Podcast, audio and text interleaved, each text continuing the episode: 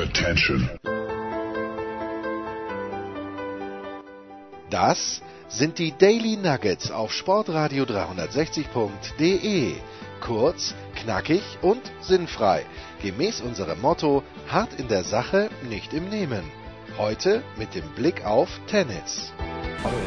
So, wir sind in Kitzbühel und wenn man über den Schwarze geht dieser Tage, dann trifft man den Tennispropheten Andreas Durieux, der am Schwarzsee, die Frage ist ja nicht, wen du dort schon getroffen hast im Laufe der Jahre, sondern wen hast du nicht getroffen? Wer hat, wer hat gefällt? Hast du jemals während des Turniers Thomas Muster, ich kann es mir nicht vorstellen, am Schwarzsee getroffen? Muster gar nicht, nein.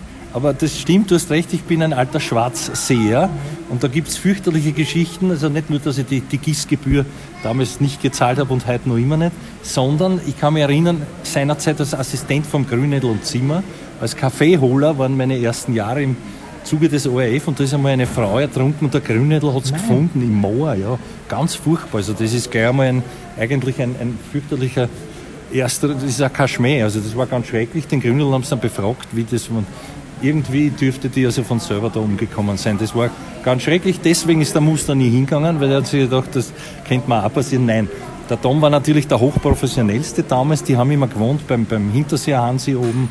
Äh, da, bei, der, nein, bei, bei, der, bei, der, bei, der, bei der Tante, bei der, bei der Tante haben sie immer gewohnt und, und äh, im 93er Jahr war dann der Tom sich auch hier seinen Traum erfüllt. Das war das letzte Mal, glaube ich, in dem, bevor es dann nicht mehr Head Cup hieß. Das ist bemerkenswert und ich weiß noch, ich als alter Kasperl bin hier dort geregnet und das Finale war montags gegen den mhm. kleinen Sanchez. Und ich als alter Kasperl bin damals abgesegnet vom Grünedel, ja, mach was Lustiges, um das zu dokumentieren, mit dem Schirm und mit den Flossen gegangen über den Center Court getappt. Das waren noch Zeiten, das hat mir erlaubt der Golamandi, der hier eine Institution war und der legendäre Fritz Mitteregger. Der hat gesagt, das ist wurscht, ja, okay, da gehst du halt drüber. Also das waren so zwischenzeitlich. Das erste Mal war, ich habe nachgeschaut, ich glaube, Pavel Sloschil hat gewonnen gegen Michael Westphal. Das Jahr weiß ich nicht mehr ganz genau. Das waren so meine privaten Eindrücke. Dann war ich natürlich hier, als ich den Führerschein frisch gemacht hatte und da haben wir angeschaut. Geschlafen habe ich am Golfplatz, also vor dem Golfplatz, am Parkplatz im alten Opel Rekord. Ja. Bin jeden Tag runtergegangen und habe gespielt ein, ein Turnier, das daneben, ein ÖTV-Turnier, stattfand. Und man hat den horrenden Betrag von 200 Schilling, Alter, ich sag da, wie viel Geld das war, kann man sich heute nicht mehr vorstellen. Habe ich zusammengekratzt und zwar deswegen, ich war erste Runden Verlierer, der andere hat dort sich eine Stunde mit mir einen Call gemacht und konnte dafür jeden Tag das ganze Turnier besuchen, also auch den Head Cup. War also dann doch ein guter Deal und kann mich erinnern, dann hat es einmal gegeben, ein Finale in der Halle. Guillermo Villas vier, viermal hat er, glaube ich, gewonnen, Rekordsieger äh, bis, bis, bis heute gegen John Fitzgerald, das hat er verloren, weil dieser Belag so schnell ist, war so ein Filzbelag. Da das glaube ich immer noch. Ich glaube nicht, dass der Belag in der Halle okay. geändert äh, okay. wurde, okay. weil äh, ist eigentlich Wahnsinn. Wenn schnell, ja, nichts für den Villas. Ja, aber wenn man sich mal überlegt, was damals möglich war, dass wir müssen das jetzt fertig spülen und da gehen wir in die Halle genau. und wir spülen auf einem anderen Richtig. Belag. Das ist genau. natürlich Wahnsinn. Genau. Und fernsehtechnisch, ich meine, du kennst die Halle. Ich, ich das ist also da, da, gerade, dass du noch einen Auslauf hast, um auszuholen. Und da wussten sie nicht, da haben sie dann so ein, ein, ein, so ein am Tisch erhöht und hinten eine presst, da wo der Vorhang ist normalerweise. Und der Winkel war so schlecht, man hat ein bisschen mitschwenken müssen. Das wurde aber live übertragen. Das waren so meine ersten. Man dachte, red den Grünedel an, ist ja wurscht, mehr als Nasan kann er nicht. Und da habe ich mich so angedient als Kaffeeholer und Ding und so weiter. Und dann ist, wie man weiß, nichts daraus geworden, aber es hätte auch schlechter sein können. ja, muss man dazu sagen, wer es nicht weiß, bitte. Ich weiß natürlich, weil ich steinalt bin, aber Franz Grünedel, damals der Tennischef, möchte man sagen, gemeinsam mit Gerhard Zimmer haben die die großen Partien kommentiert und der Andi hat dann, wie wir jetzt sagen, Field gemacht, bevor ja. er dann selber auch kommentiert hat. Ja, genau. Ich durfte dann auch hier, parallel hat nämlich stattgefunden in Kirchberg, ein Damenturnier, ein viel beachtetes, wo die damals noch mädchenhafte äh, jetzige Frau Antonitsch, nämlich Karin Oberleitner, auch mitgespielt hat mit Petra Ritter und so. Also ganz, ganz talentierte junge Mädchen. Und ein gewisser Stan Franker hat sich ihrer angenommen und hat das auch dort in die Hand genommen. Und, und dann gesagt, na, in Thüringen schickt man da um und der soll das dann bringen. Und das wurde hier bearbeitet im Ü-Wagen. Und ich habe, das war eine gute Übung, zwischenzeitlich, wenn da eine Pause war, zehn Minuten schnell zusammengeschnitten, irgendwas und habe es dann im Flug live dazu kommentiert und da lernst du es dann natürlich. Nicht? Also redest frei, kannst dich zwar nicht mehr erinnern, erzählst irgendeinen Schmäh. Also es hat dann denen ganz gut gefallen und da durfte ich dann im Laufe der Jahre mehr machen und ja. Was ist eigentlich aus Stan Franker geworden? Das weißt du sicher, weil Stan Franker war ja jemand, der, wenn ich es ganz richtig noch zusammenbringe, auch für die Karrieren von Muster, Skoff und Antonic wesentlich oder er hat sie sehr beeinflusst, zumindest in jungen Jahren, oder? Das erinnere ich mich da falsch. Nein, das ist ganz richtig. Der Begründer des Tenniswunders, das kannst du auch den Alex selber noch fragen. Da war diese Gruppe mit Horsti, äh, Alex und, und Tom und auch der Chili Schaller, der, der dort natürlich zunächst ausgesiebt wurde, weil er eigentlich keine Vorhand konnte und sie dann den Winter über, so wie wir zwar, hat sie gestellt, in der finsteren Halle nur Ballmaschine Vorhand geübt, egal. Du hast und was anderes trotzdem gefragt. die Vorhand umlaufen und hat Rückhand gespielt. Natürlich, natürlich. Und er hat in seinem besten Jahr hier, glaube ich, gegen den Tom einmal verloren, 95. Wurscht, jedenfalls der Chili war auch Nummer 17, aber du hast das, Stan Franker war folgendes, der Begründer des Tenniswunders, der war zwei, drei Jahre nur für die Burschen verantwortlich und hat mich gleich einmal fürchterlich angefeuert und ich habe damals auch, und zwar in der Stadthalle, da war noch ein so ein Protest, das also mehr oder weniger öffentlich war und ich, ich musste also Vorberichte machen, die, die haben dort Quali gespielt und der Franker oben mit einer Videokamera und der ist dauernd hin und der können uns da nicht stehen bleiben, das gibt's ja nicht, weil es verwackelt unser Bild. Und der, der, der, hat sich dann beschwert, über was ich glaube. Und, und so haben wir uns kennen, dann haben wir uns ausgesprochen und, und, und dann, der war ein sehr konsequenter, sehr strikter und deswegen auch aneckend. Mhm. Und der Kuckhall war sein erster großer Feind, weil der hat ihn dann ausbremst und war auf einmal für die war Herren. Horst Koff dann. Genau. Ist übers genau. Koff Ja, ja, nein, aber der war also auch, auch beim ÖTV Trainer und hat dann sozusagen den Frankams zu den Damen abgeschoben und auf einmal war der Cook halt für diese Gruppe zuständig, die sie eh schon aufgelöst hat, weil der Ronny hat den Dom herausgenommen und und und. Ja. Also so, so war, was, was aus ihm geworden ist, ist er ist dann lange Jahre noch, noch zurück äh, nach, nach Österreich gekommen, immer wieder nur als Konsulent und ich habe ihn dann so 10, 15 Jahre, du kennst den Reichel, da war auch eine große Freundschaft nach Linz und die haben mich mir eingeladen und vor zehn Jahren, glaube ich, haben wir dort letztes Mal gesprochen. Mhm. Er ist also zurück nach Holland, hat dort aber im Verband auch nicht mehr viel zu tun. Aber in Kitzbühel gibt es ja, wie wir wissen, nicht nur einen Sommer. Wir sitzen da gerade im Winter und wir gehen jetzt da gerade auf unserem Weg. Wir sitzen im Aquarena übrigens, weil sich der Tennisprophet jetzt dann wahrscheinlich auf die Lange. Das ist übrigens ein kleiner Insider-Tipp von mir, liebe Freunde. Wenn ihr in Kitzbühel oder im Bezirk Kitzbühel schwimmen gehen wollt, da hat Andreas Dürieu sicherlich aus logistischen Gründen aber einen großen Fehler gemacht, weil besser zum Schwimmen ist in St. Johann, weil in St. Johann sind die Bahnen abgesperrt, zwei nämlich, und da hast du keine Schnur mhm. nach zehn Metern, die du untertauchen oder überschwimmen musst. Das ist aber nur, aber egal. Wir sind auf dem Weg hierher jetzt vorbeigekommen an einem Gebäude, wo der Andi dann sagt, na, das ist doch früher mal das Pressezentrum gewesen vom mhm. Hahnenkonkurrent. Das ist es immer noch, auch wenn sie es ein bisschen umbaut und vergrößert haben. Jetzt bist du natürlich als, als äh, Tennisjournalist und als Anchorman im Grunde genommen für den ORF bei den Tennisspielen extrem nah dran gewesen und hast dann Zugang gehabt und, und äh, ist jetzt immer noch so. Beim Skifahren habe ich nur gehört, dass es für die schreibende Zunft komplett Arsch ist, ja. weil sie die überhaupt nicht ernst nehmen. Äußerst. Und, und Orscher kennt man sagen. Aber wie, wie warst du, warst, ich weiß nicht, wie viele Jahre da für ein ORF, aber wie war es damals für dich für ein ORF? Wie bist du an die Boom rangekommen? Naja, es war also so, dass du fernsehmäßig einen Vorteil hattest aufgrund der Zonen. Das ist auch heute noch so, wer darf wohin gehen und, mhm. und, und wie ist das? Und direkt im Zielschuss, was das erste tut und holst den Stecken hin. Ich kann mich noch erinnern, einmal ist der Robert Seger ausgefallen aufgrund einer Erkrankung und dann haben sie den Zimmer hingeschickt und ich habe auch nichts zu tun gehabt und dann haben sie, machen wir doch, schickt man doch die Tennispartie hin und auf einmal bin ich da gestanden, habe interviewt den, den Tomba und so weiter, die also da auch, aber auch, kann mich erinnern, den Thomas Sickerer und den zweiten Thomas, den Stangassinger beim Slalom. Auch der Ortlieb hat die Abfahrt gewonnen. Also das war so, ich kann nachschauen, aber das waren so die ersten Jahre. Müsste, äh, du weißt das vielleicht. um die 90 herum gewesen ja, sein. Vater ja, weil 92 ja, ist er Olympiasieger geworden, 95 glaube ich Weltmeister. Ja, genau. Ähm, der Ortlieb hat ja nicht viel gewonnen in seiner Karriere, aber die wichtigsten Rennen hat er gewonnen. Er ist Olympiasieger geworden, er hat die Streif gewonnen und er hat äh, eben auch die Weltmeisterschaft Ich habe nachgeschaut, 94 Ortlieb, Doppelsieg, Ortlieb, Stangassinger richtig und Lasse Tschüss Kombinationssieger. Ein Jahr später Luc Alphand. Na, der große Luc Alphand. Ja, Entschuldige, der große Luc Alphand. Der kleine Tomba beim Slalom und ein gewisser Max Girardelli als Kombinationssieger. Und ein bisschen gehe ich noch hinauf, du weißt warum, wir haben es im Vorfeld besprochen, der weit unterschätzte und auch nicht sehr medial präsente Günther Mader, mhm. der auch immer ein Geheimtipp war, hat 96 gewonnen, Thomas Sickerer den Slalom. Da ist es zugegangen, das kannst du dir nicht vorstellen wie im Krieg. Also da war kein Meter mehr, wo du gehen konntest, weil die Fans am Abend Silvester ist ein Schmoren dagegen, ja. Also Silvester am Wiener Rathausplatz ist ein Kindergeburtstag dagegen. Ich bin schnell, ich, ich habe meinen Helm aufgesetzt und bin ins Quartier geflüchtet. ja, so war es. Glory Times hier in Kitzbühel. Äh, Tennis gespielt wird auch im Moment. Ähm, da schauen wir dann nach einer kurzen Pause drauf. Der Andi und ich.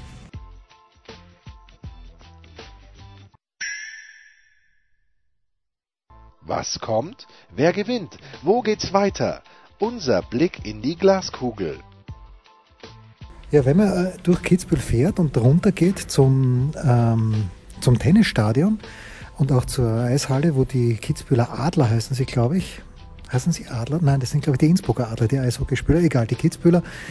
Oder sind es die Kitzbüheler? Ich weiß es nicht. Egal. Aber jedenfalls ein sehr großes Plakat, das jetzt schon darauf hinweist, auf die Generali Open 2020 mit erstaunlicherweise, ich habe zuerst gedacht, das ist der Dominik, aber nein, es ist, glaube ich, Pablo Cuevas, der da abgebildet ist, der ein, ein fragendes Nicken zu meiner Rechten vom Tennispropheten äh, Andreas Thurieux. Ähm, ich weiß, du schaust nicht gerne deine Glaskugel, aber ich habe und wir nehmen auf, bevor der Dominik sein erstes Spiel spielt beim ATP Cup in Sydney, sind die Österreicher unterwegs. Aber wir haben bei Tennis nicht eine kleine Umfrage gemacht, wer wird denn im kommenden Jahr die Grand Slam Turniere gewinnen. Und ich habe schon für die Australian Open den Team genommen.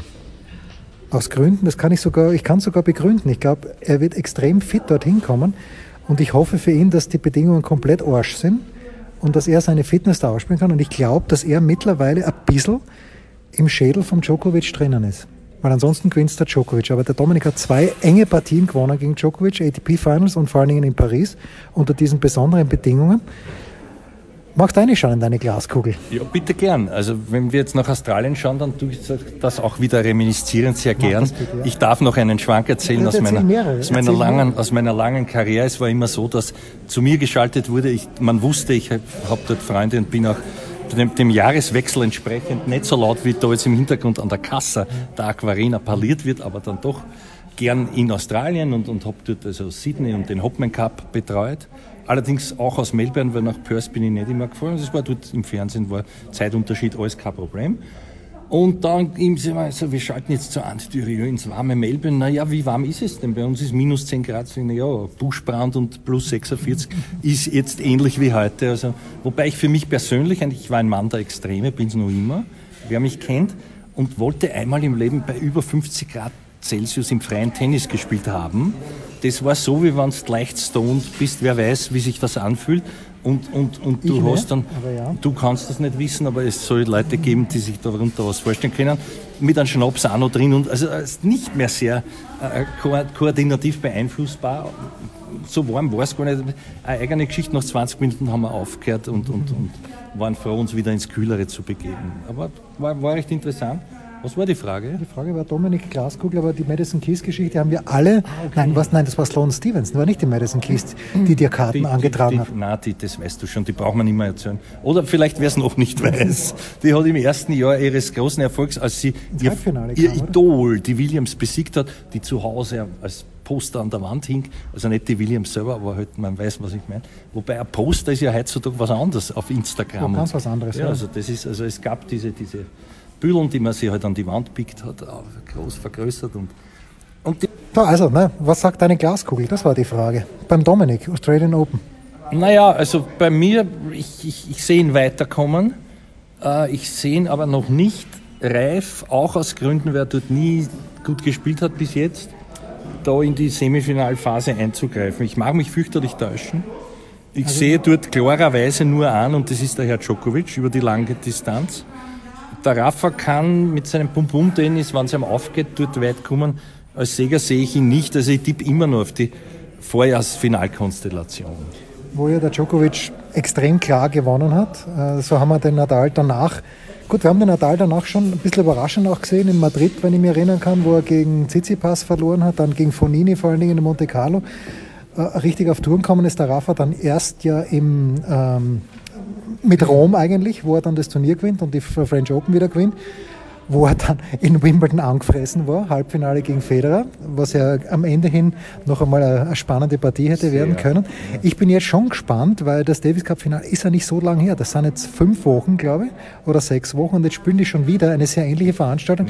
Ich bin schon gespannt, was der Rafa jetzt wie er, wie er beißt, weil in Madrid hat er gebissen wie kein Zweiter. Ja, also es ist in derselben, in derselben Besetzung. Was ihm entgegenkommt, ist dieser hinnige Schaukampf irgendwo in Abu Dhabi, glaube ich, mhm. wo er dann im, im Match-Tiebreak, wie es richtig heißt, das heißt nämlich nicht Champions Tiebreak, da bin ich so heikel wie mit, mit der Netzbandkante des Herrn, des Herrn Zimmer. Also es ist definitiv das Match-Tiebreak im Regulativ auch als solches festgehalten. Nur haben sie es auf der Champions Tour als erstes gespielt.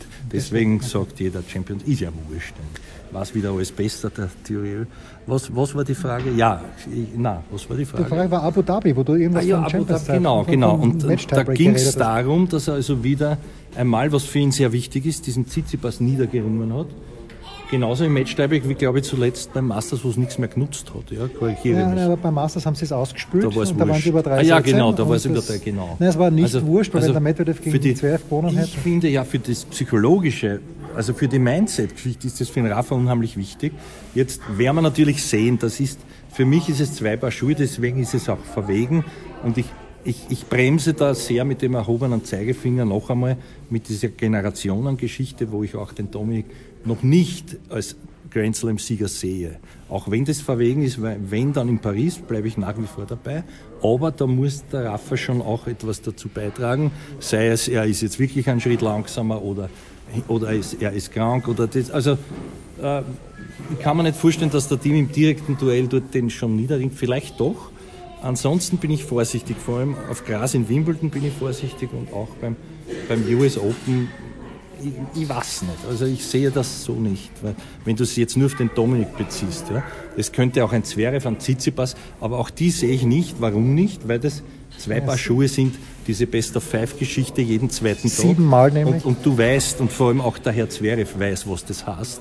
In frühen Runden gegen irgendwelche Nasenburer, fünf Stunden 48, viermal hintereinander, dann bist halt hin im Viertel. Ich meine, was soll's. Ja. Naja, wir haben bei Zverev heute, ich weiß nicht, wie viel du gesehen hast, ich habe fast alles gesehen, Nichts. dass er die Partie gegen Demenau nicht gewinnt, hat 4-2 im zweiten Satz, hat Chancen aus 5-2 und dann kriegt das Rebreak zum 4-4, verliert den zweiten Satz im Tiebreak. Ähm, zerhackt dann einen Schläger. Großartig, da weiß war nicht der Erste. Michael Kohlmann sitzt zu seiner Linken, Boris Becker steht zu seiner Rechten. Er zerhackt den Schläger nach dem zweiten Satz und im dritten Satz hat, hat er überhaupt keine Ansprache mehr gebraucht oder bekommen.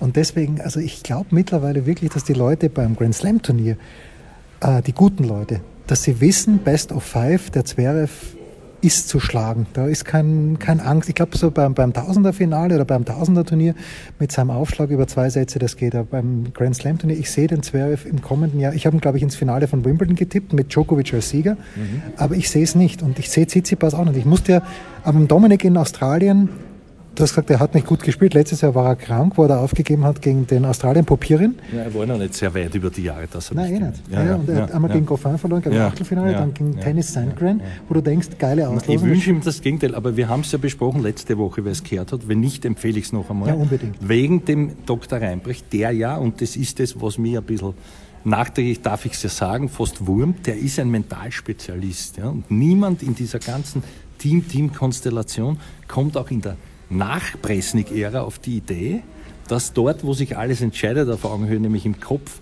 sicherlich noch sehr viel Potenzial ist, um es positiv zu formulieren. Und, und wenn das also jetzt dort weiter brach liegt, dann, dann ist es halt ein schön Wetterspiel auf sehr hohem Niveau.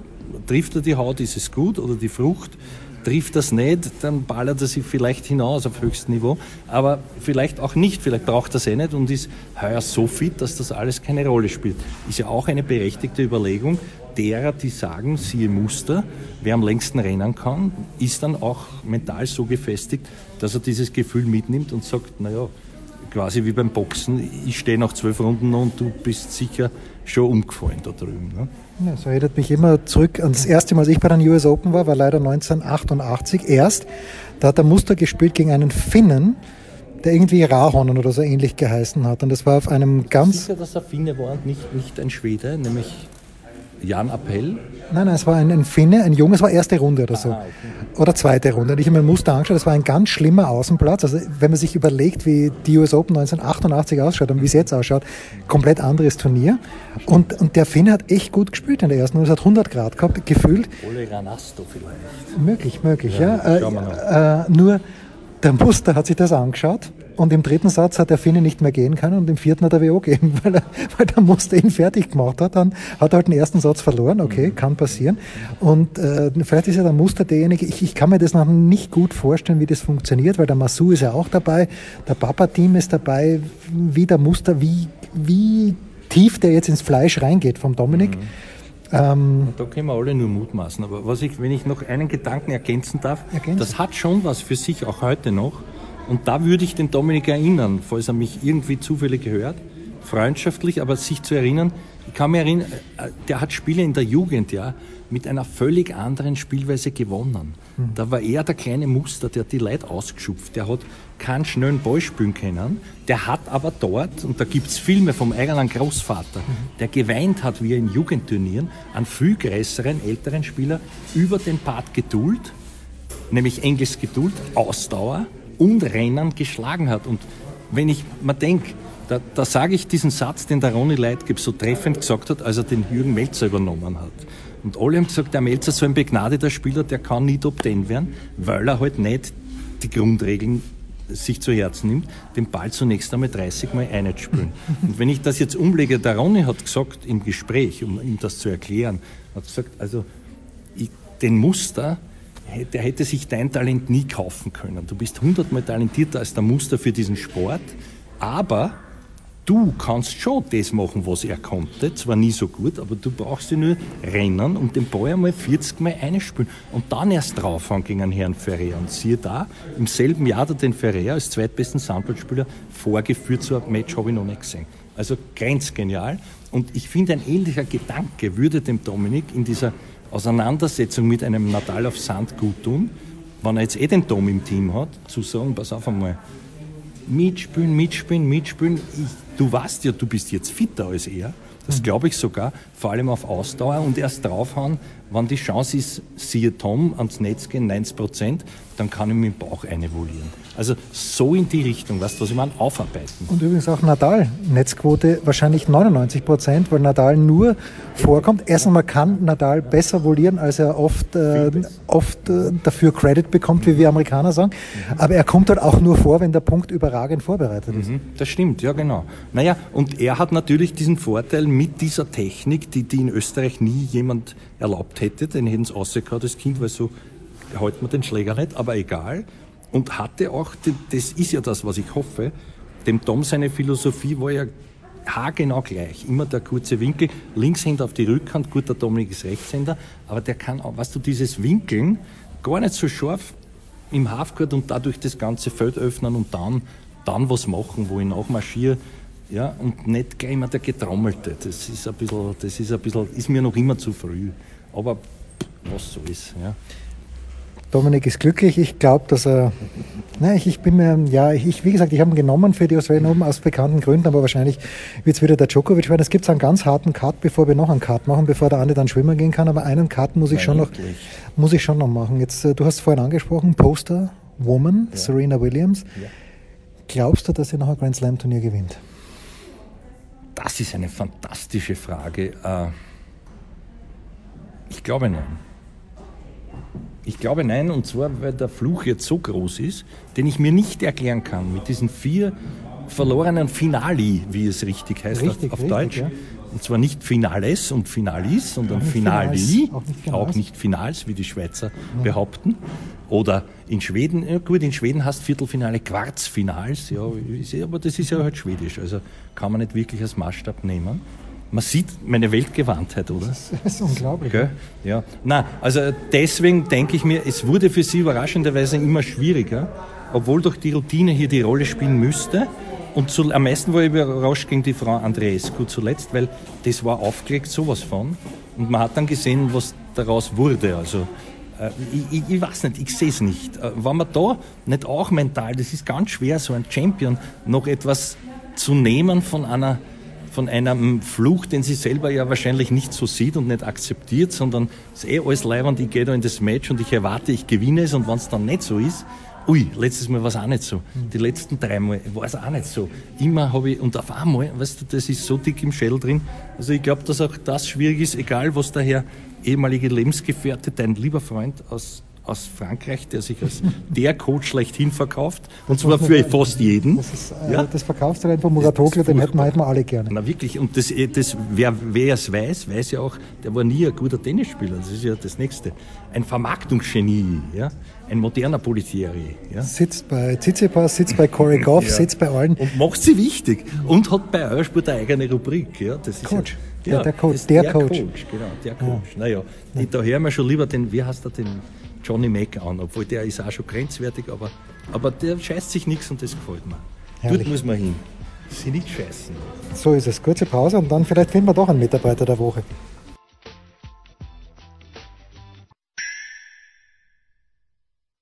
Der Passgeber, der Eigentorschütze, der King of the Road, unsere Mitarbeiter der Woche. Ja, ich habe ein bisschen vom ATP Cup gesehen. Der Andi hat relativ wenig, manche sagen gar nichts gesehen. Also Mitarbeiter der Woche in der ersten Woche ist ein bisschen schwierig, aber ähm, naja, in Australien geht es rund. Christopher Kaas hat das äh, mir an anderer Stelle auch gesagt. Es brennt wie deppert und ob es jetzt die Idee von ihm selbst war, weiß ich nicht. Ob ihm vielleicht der Chef von Tennis Australia einen kleinen Hinweis gegeben hat, ist auch wurscht. Aber Nick Kyrgios war der Erste, der gesagt hat, passt mal auf, Burschen für jedes Ass, das ich schlage, zahle ich 200 äh, Dollar an die, ja, an die Familien, die von diesem Feuer betroffen sind. Ich mag den Kyrgios irgendwie. Ich, ich würde für den Eintritt bezahlen. Er hat im Match gegen Struff 22 Asse geschlagen. Das heißt, er drückt da jetzt einmal 4400 Dollar ab. Das wird er nicht weiter jucken, aber ich finde es trotzdem nett, weil wenn es wem schlecht geht in Australien, der kriegt jetzt da 4400 Dollar. Einfach einmal so. Warum nicht? Und deswegen, und Kiosk gespielt hat gegen Struff, war ein schönes Match, hat sich danach getaugt, hat irgendwie einen Psychologen angestellt, wie ich gelesen habe. Er hat gesagt, ja gut, solange ich im Team spiele, ist eh immer alles gut. Schwierig wird es dann, wenn ich zwei Wochen allein unterwegs bin auf der Tour. Das werden wir dann sehen, wenn er in Acapulco spielt, Indian Wells und Miami. Aber Nick Kyrgios mein Mitarbeiter der Woche. Okay. Ich bin jetzt nachdenklich und einmal nicht lustig und äh, sogar fast spirituell.